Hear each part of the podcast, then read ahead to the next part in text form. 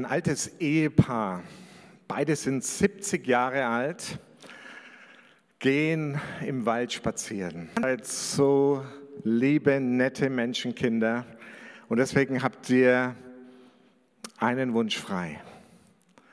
Und die Frau überlegt gar nicht lang, sondern sagt, ich möchte mit meinem Mann endlich mal Urlaub auf den Malediven machen. Und schwupps sind sie auf den Malediven. Sandstrand, blaues Meer und wow. Und dann fragt der Engel, und du, Mann, was willst du? Und er überlegt und überlegt und hin und her, typisch Mann halt. Ne? Und, und dann sagt er, ich wünsche mir, dass meine Frau 30 Jahre jünger ist wie ich. Und schwupps ist er 100 Jahre alt. Oft so dieses Schwupps-Gefühl. Das Leben ändert sich so schnell. Ich bin jetzt fast 60 Jahre, jetzt habe ich mich geoutet, fast 60 Jahre und die letzten drei Jahre, fand ich, waren die radikalsten Veränderungen, die ich in meinem Leben erfahren habe. Leute, die älter sind, die haben vielleicht noch radikalere Veränderungen erlebt, aber die Welt ist nicht mehr die gleiche. Wir leben in dramatischen Veränderungsprozessen, ob uns das bewusst ist oder nicht. Aber ich glaube, jeder von euch spürt inzwischen, dass die Welt sich in einem wahnsinnigen Geschwindigkeit auch verändert. Und es hat auch Spuren oder hinterlässt Spuren auch auf die verändert. Aber Gemeinde, Kirche ist dafür eher bekannt, dass sie eher konservativ, eher nach hinten gewandt ist und so nicht unbedingt progressiv, mehr die Erhalter als die Innovativen. Und wir wissen aber, Gemeinde muss sich verändern. Sie kann nicht so bleiben, wie sie ist. Nur die Frage ist, was muss sich ändern? Und da wird viel diskutiert über Lobpreisstil, über die Predigt, über die Gottesdienste, über verschiedene Dienste, die wir haben in der Gemeinde. Da wird viel diskutiert. Was braucht es noch, was braucht es nicht mehr, was ist noch angemessen, was ist dran, was ist auf dem Herzen Gottes und was ist nicht mehr. Und das sind ganz wichtige Fragen. Ich möchte euch auch wirklich nicht dran. Und was können wir uns, von was können wir uns gerne verabschieden? Und es gibt ein paar Dinge, die können wir wirklich verändern ohne Probleme, aber es gibt ein paar Dinge, die sind die Non-Negotiables. Die kannst du und darfst du nicht verändern. Und das ist unser zentraler Auftrag der Jüngerschaft. Menschen in die Nachfolge von Jesus zu führen. Und selber in der Nachfolge, auf diesem Weg der Nachfolge zu gehen, bis zu unserem Lebensende. Das ist im Zentrum des Gemeindelebens. Und wir müssen verstehen, dass natürlich heute Nachfolge anders aussieht wie vor 2000 Jahren. Wir leben in einem ganz entscheidendes Thema in der Nachfolge. Wie gehe ich mit den Medien um? Social Media und anderen Medien, das bestimmt unser Leben ja wie nie zuvor. Vor 2000 Jahren, wenn du gesagt hast, äh, schalte mal dein Facebook aus oder so, keiner hätte dich irgendwie verstanden. Als ich vor 40 Jahren oder etwas über 40 Jahre angefangen habe, aber trotzdem gibt es Prinzipien, die wir entdecken können, die für uns heute extrem relevant sind. Die Nachfolgeprinzipien sind damals wie heute die gleichen. Und das gilt es zu entdecken. Ihr alle oder viele von euch kennen sicherlich diese Einladung von Jesus, eines der berührendsten Einladungen, die Jesus ausspricht. Kommt her. Ja. Kann er wieder glänzen, der Stefan. Matthäus 11. Tatsächlich, Matthäus 11, 28 und 29. Kommt her zu mir, alle, die ihr mühselig und beladen seid. Ich glaube, dass das wieder sehr, sehr aktuell ist. Ich kenne so viele Leute, die sind gestresst, die sind im Burnout. Die wir haben mehr Urlaub, wir haben so einen Wohlstand und trotzdem sind wir irgendwie immer am Limit. Wir müssen uns auch überlegen, warum ist das so? Egal, aber die Einladung gilt von Jesus, kommt her zu mir alle, die ihr gestresst seid, die ihr am Ende seid, die ihr keine Kraft mehr habt. Und dann sagt er, ich will euch erquicken, ich will euch erfrischen. Aber dann sagt er etwas, was für uns nicht so einfach ist zu verstehen. Er sagt nämlich, nehmt auf euch mein Joch und lernt von mir, denn ich bin sanftmütig. Dieses, dieser Begriff von Joch, das ist ja nicht mehr so ein Begriff, den wir heute verwenden. Der Rabbiner, jede rabbinische Schule hatte auch so sein Joch, so seine Lehre und sein Lifestyle, Lebensstil mit unterschiedlichen Akzenten. Und Jesus sagt, wenn ihr zu mir kommt und diese Ruhe empfangen wollt, dann lernt von mir. Lernt mein Joch, mein leichtes Joch, sondern umzusetzen, zu praktizieren. Und wenn ihr das tut, wenn ihr mir dann damit nachfolgt, dann werdet ihr das erleben. Diese Ruhe, dieser Frieden, diese Erfrischung, die Jesus für uns hat. Konkret schauen wir uns den Lebensstil von Jesus an. Heute nicht ausführlich, sondern nur einen kleinen Aspekt. Aber ich lade euch ein, das immer wieder zu tun. Was hat Jesus gelebt? Natürlich werden wir jetzt nicht in allem ihn völlig kopieren können, aber wir können seinen Lebensstil anschauen, lernen, verstehen und diese Übertragung machen zu uns heute ins 21. Lifestyle-Themen sind ja in der Bibel immer wieder zu finden. Und interessanterweise haben in den letzten 2000 Jahren Kirchengeschichte immer wieder Männer und Frauen, Gottes Gemeinschaften, Kirchen, diese geistlichen Übungen, nenne ich es mal, entdeckt, diese Praxis des Jochs, diese Praxis der Umsetzung. Und wir schauen Jesus an und merken, er hat bestimmte Dinge getan. Er hat zum Beispiel gefastet. Er hat regelmäßig gebetet. Wenn er keine Zeit hat, ist er nachts zum Gebet. Er hat sich getroffen, er hat Gemeinschaft gelebt mit seinen Jüngern. Er ist in die Synagoge regelmäßig gegangen. Und wenn wir das mal anschauen, dann entdecken wir etwas, ja, das hat auch für uns Relevanz. Wahrheit und Stille zum Beispiel. Das ist auch ein Thema. Ähm, viele von uns, vor allem, ich würde es mal behaupten, nicht nur jünger Generation, sondern auch ältere, können es nicht mehr ertragen, mehr als eine Stunde still zu sein. Oder nicht mal eine Stunde. Nach zehn Minuten wirst du schon hippelig, guckst auf dein Handy, um runterzukommen. Und das können wir aber lernen. Wir können das einüben. Wir können das praktizieren. Für mich ist es sehr wichtig, dass ich mir jedes Jahr mindestens zwei oder dreimal ein paar Tage Auszeit nehme, um einfach in der Stille vor Gott zu sein. Und am Anfang der ersten Tage sind wir brutal. Da geht ja so viel noch durch den Kopf und erst am zweiten oder dritten Tag kommst du, tauchst du ein in diese Gegenwart Gottes. Bei uns in der Gemeinde machen wir das jetzt seit Anfang des Jahres. Wir, nehmen uns, wir haben uns fünf dieser geistlichen Übungen vorgenommen, also wie Fasten, Gebet, Großzügigkeit, Sabbat, ist auch ein großes Thema. Aber wir machen das nicht jeden Sonntag ein neues Thema, sondern ein ganzes Monat, vier oder fünf Wochen beschäftigen wir uns. Das, was, wir, was ich heute sage, hat vielleicht eine gewisse Resonanz und ihr nehmt euch dann was vor sagt, okay, das will ich mal umsetzen. Und nächste Woche kommt ein komplett anderes Thema und dann, oh, Ne, ihr kennt es, dann hängt man da so hinterher. Deswegen haben wir uns entschlossen, wir nehmen uns viel, viel Zeit für jeden dieser Bereiche. Heute soll es um eine andere Art von Fasten gehen. Wenn ich das Wort Fasten sage, dann geht bei manchen von euch oder bei vielen von euch erstmal so vielleicht die Ohren zu und sagen, nee, will ich gerade nicht hören. Ich freue mich auf mein Mittagessen nachher. Und ich möchte euch aber ein Fasten vorstellen, was ganz anders ist, was, als was wir vermutlich denken. Normalerweise sprechen, dann reden wir davon, dass wir auf Dinge verzichten, wie Essen oder Süßigkeiten oder Medienkonsum.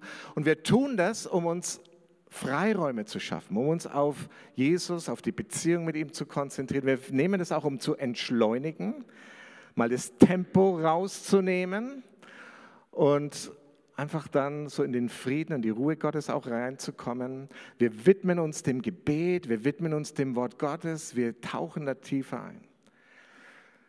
Ich weiß nicht, ob ihr das auch so macht, aber bei mir ist es auch so, wenn ich wirklich große, wichtige Entscheidungen zu treffen habe, dann nehme ich mir auch eine Zeit des Fastens, um einfach klarer von Jesus zu hören, weil ich festgestellt habe, nicht gerade am ersten Tag unbedingt, wenn ich faste, aber von Gott hören kann.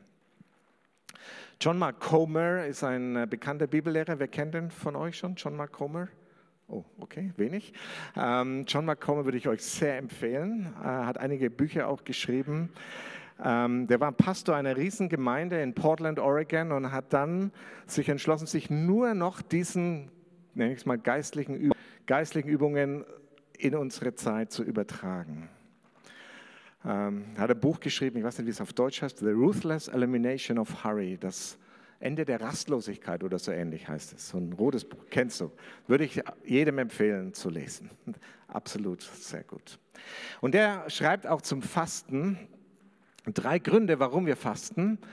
Der natürliche Mensch hungert, damit der geistliche Mensch ernährt wird. Das zweite ist, um unser Gebetsleben zu stärken. Und das dritte, das ist, was ich jetzt heute euch vorstellen möchte, um uns mit den Armen solidarisch zu zeigen. Mit den ersten beiden Punkten können wir sicherlich viel anfangen, mit dem letzten vielleicht weniger.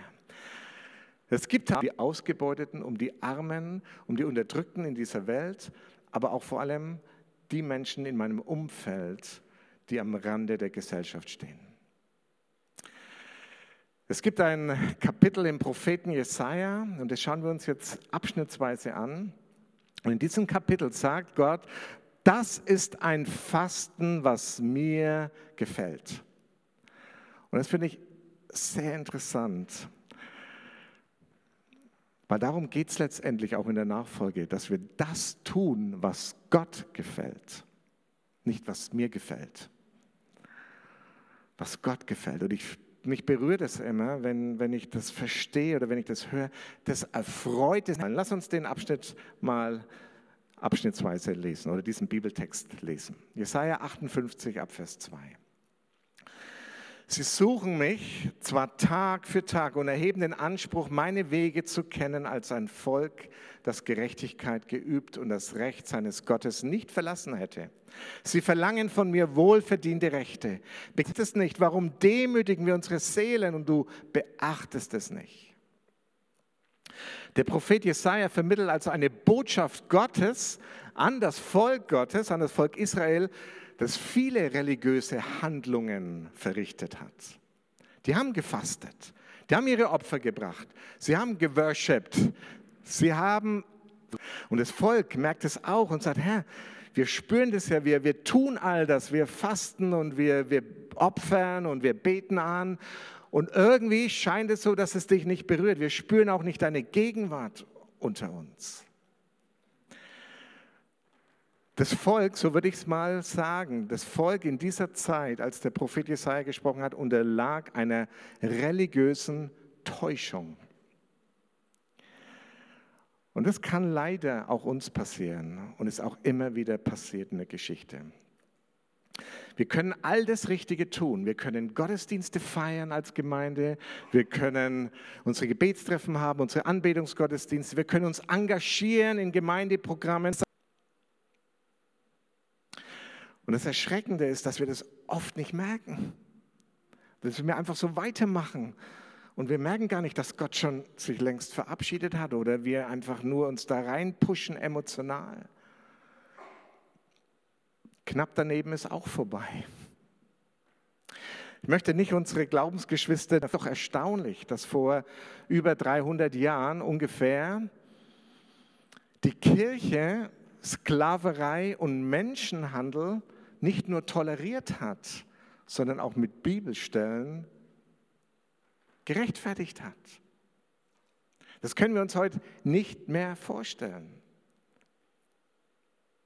hier in Deutschland nicht nur die deutschen Christen, sondern auch viele pietistische, evangelikale, würden wir heute sagen, Gemeinschaften diesem Führer, diesem dämonischen Führer gehuldigt haben. Wie kann man sich das erklären? Und ich weiß noch, wie ich da jemanden kennengelernt habe, der mir das erzählt habe aus einer LKG, wie sie dann neben dem Kreuz das Hitlerbild hatten und den Führer geehrt haben. Ich dachte, ich habe mir gesagt, das gibt's doch nicht, das gibt's doch nicht. Aber es ist tatsächlich so, sie waren blind, sie waren verblendet. Aber wir können, wir haben nicht das Recht, die Finger zu zeigen, denn das kann uns auch heute passieren, ganz ehrlich. Das Herz Gottes wirklich. Wir alle sind ja von unserer Kultur, von dem Zeitgeist, von der Gesellschaft so geprägt. Deswegen haben wir alle unsere blinden Flecken. Wir brauchen Menschen, wir brauchen äh, auch Zeiten, wo wir wirklich Gott suchen, um uns zu helfen, diese blinden Flecken zu entdecken. Denn unsere Wahrnehmung ist so geprägt von der Kultur, von den Werten, die in unserer Kultur leben. Ich habe mich schon manchmal gefragt, was wird die nächste Generation über uns sagen? Sagen, habt ihr das damals nicht erkannt? War ihr so blind?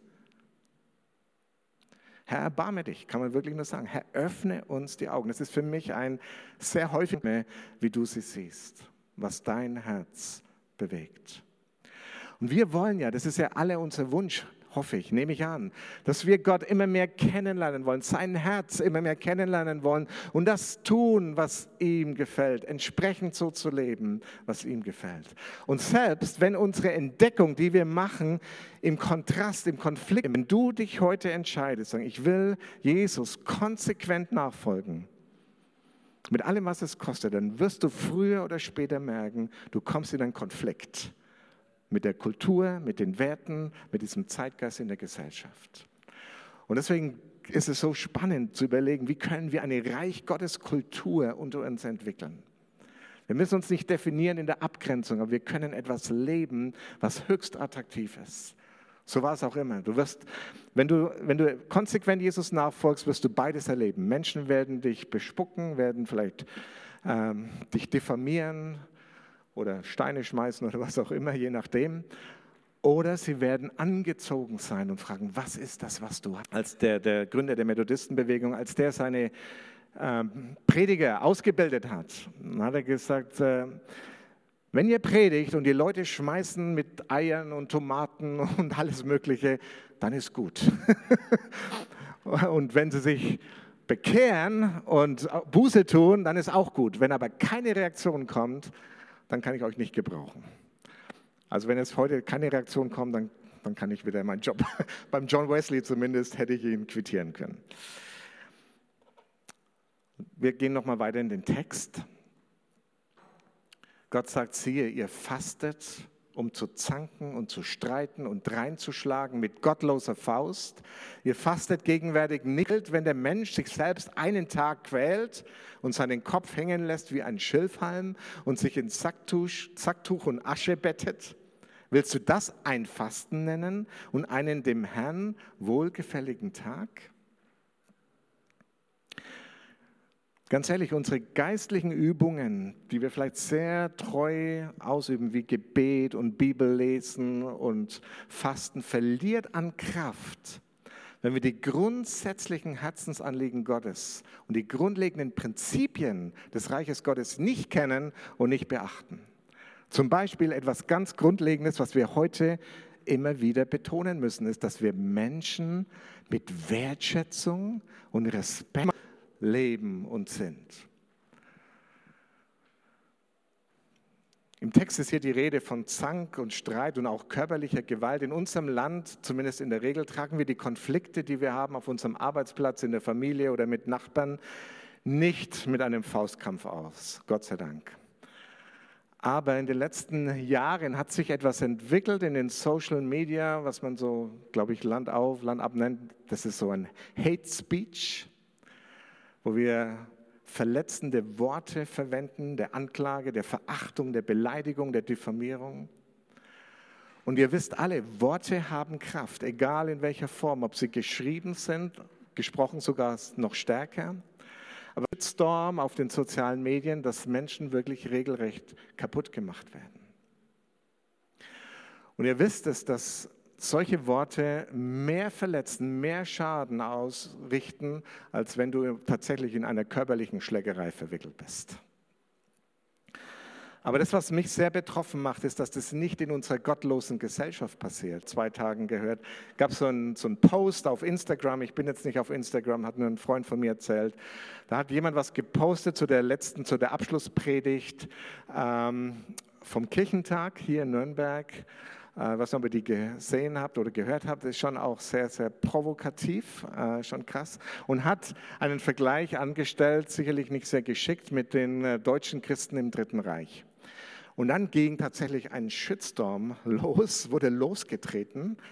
Und äh, ich habe nur ganz kleine Auszüge gelesen, aber das, was ich da gelesen habe, hat mich schon sehr betroffen gemacht, weil es Menschen sind aus unseren Reihen, vom Volk Gottes, die Worte verwenden, die Dinge sagen, die sind so tiefgehend verletzende Menschen, die auch eine andere Meinung haben wie ich.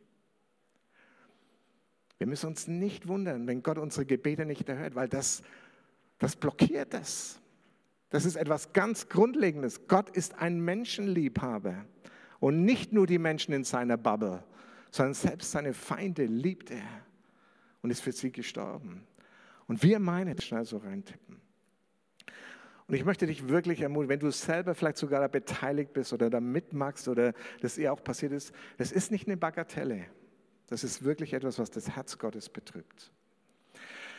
Und Vers 5 lesen wir, Gott hat auch kein Gefallen daran, dass wir unsere Frömmigkeit zur Schau stellen, mit dem Ziel, Gott und andere zu beeindrucken. Ist doch so, ganz ehrlich, wir Menschen, wir sind so auf das Äußere fokussiert. Kennst du, dich, kennst du das vielleicht auch so, diese Gedanken immer, so wie wirkst du, wenn du in der Öffentlichkeit irgendwo bist oder in Freunden, mit Freunden abhängst und so, wie wirkst du? Wie ist deine Performance, sagen wir? Wie schaut dein Insta-Profil aus? Kommt es ja? Gott geht es um unser Herz. Es gibt ein äußeres Leben und es gibt ein verborgenes Leben. Etwas, was keiner so sieht. Wie gehst du mit den Medien um, wenn du alleine bist und so weiter. Das ist das verborgene Leben, so deine inneren Gedanken, deine Einstellungen, deine Sichtweisen. Und Gott schaut genau da drauf.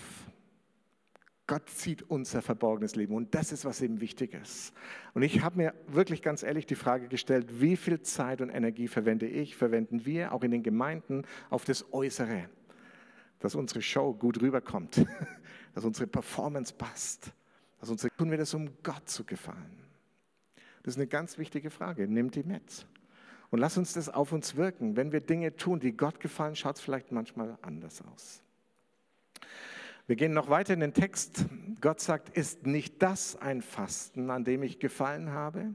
Dass er ungerechte Fesseln losmacht, dass er die Knoten des Jochs löst, dass er die unterdrückten Pharisäer die Antwort auf die Frage, wie sieht ein Gott wohlgefälliges Fasten aus?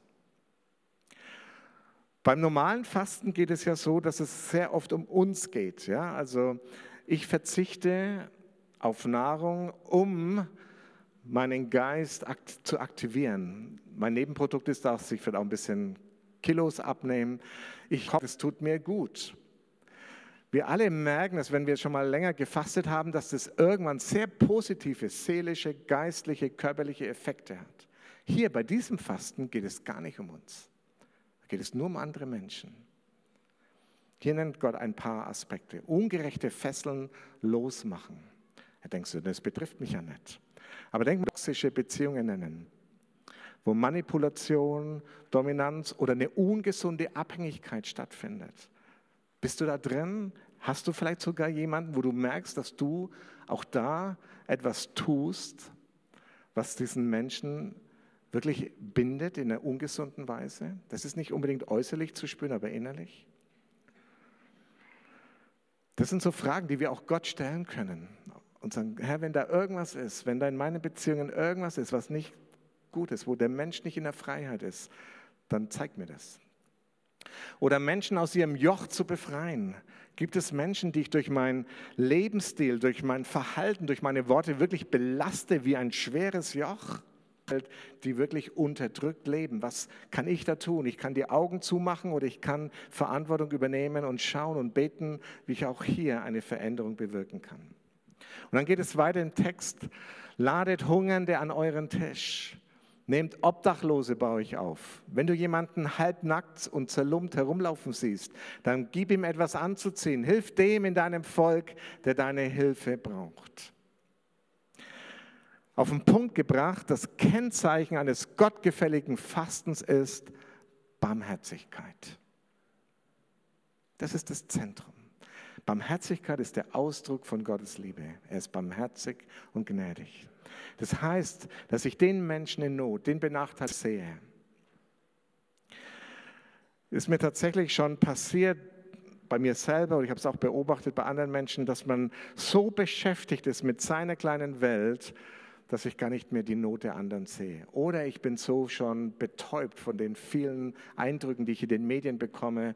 Der Ukraine-Krieg wird ja einfach ja ständig auch in den Medien mir die Menschen mit den Augen deiner Barmherzigkeit sehen. Damit fängt es an. Jesus, bei Jesus sehen wir das. Als Jesus umherging, plötzlich sah er jemanden, und was ist passiert? Ein Mensch in Not oder eine Witwe, die gerade ihren Sohn zu Grabe trägt, ja, dieser Jüngling von Nain, und es berührte ihn. Das heißt, seine Eingeweide haben sich umgedreht, hat sich durch ihn gezeigt.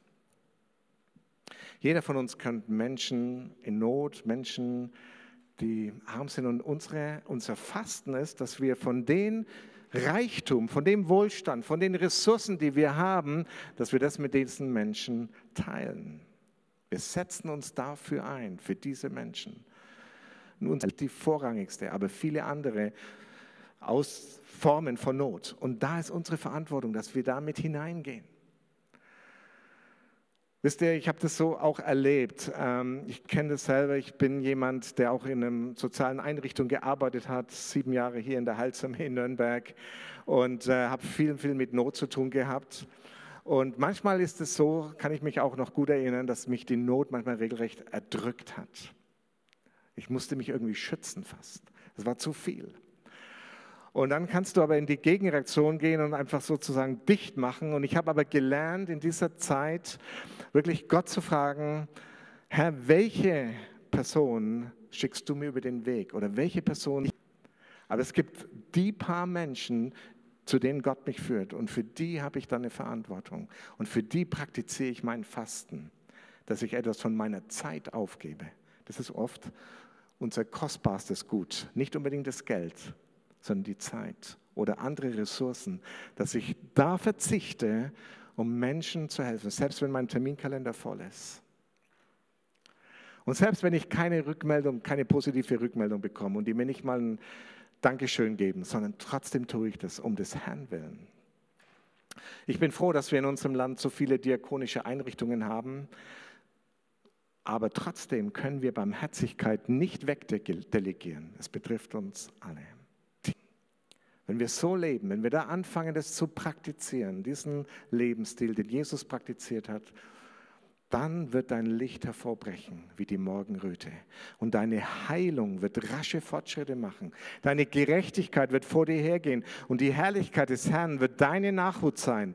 Dann wirst du rufen und der Herr wird antworten. Du wirst schreien und er wird sagen, das unheilvolle Reden. Was für eine krasse Zusage.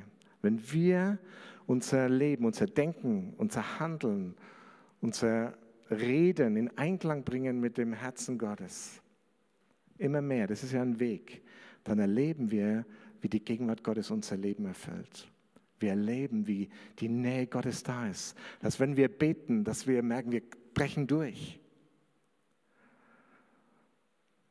Vielleicht müssen wir da auch umdenken. Wir haben das bisher vielleicht noch nie so gesehen, wenn wir über Gebet Durchbrüche nachdenken, dann beten wir und wir denken, wir müssen noch fasten und wir müssen noch dies tun und jenes tun. Dann kommt der Durchbruch.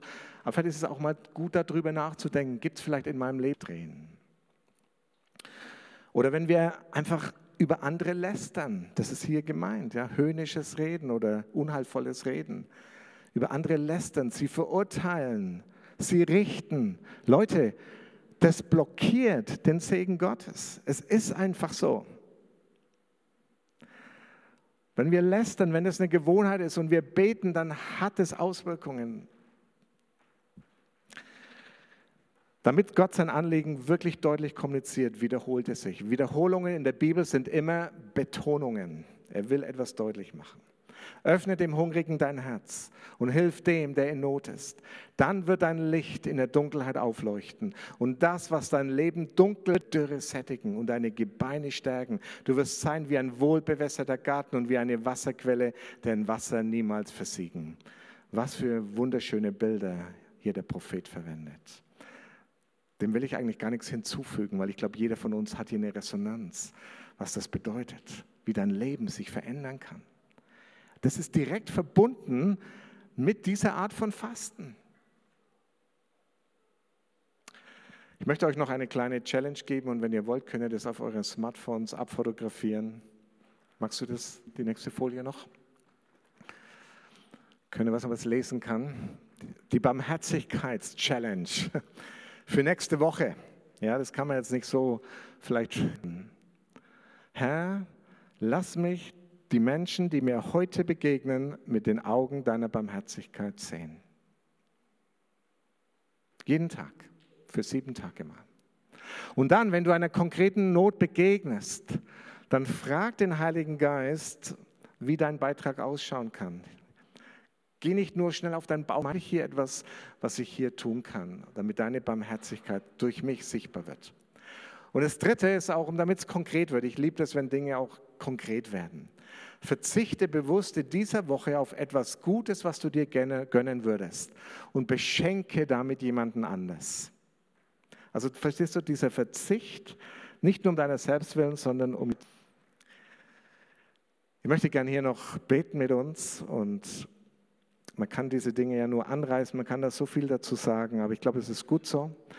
Und wir wollen dem Heiligen Geist auch erlauben, dass er dann einfach auch in dem Lied, was wir dann auch noch singen, dass er unser Herz bewegt, berührt und dass du das eine oder das andere mitnimmst.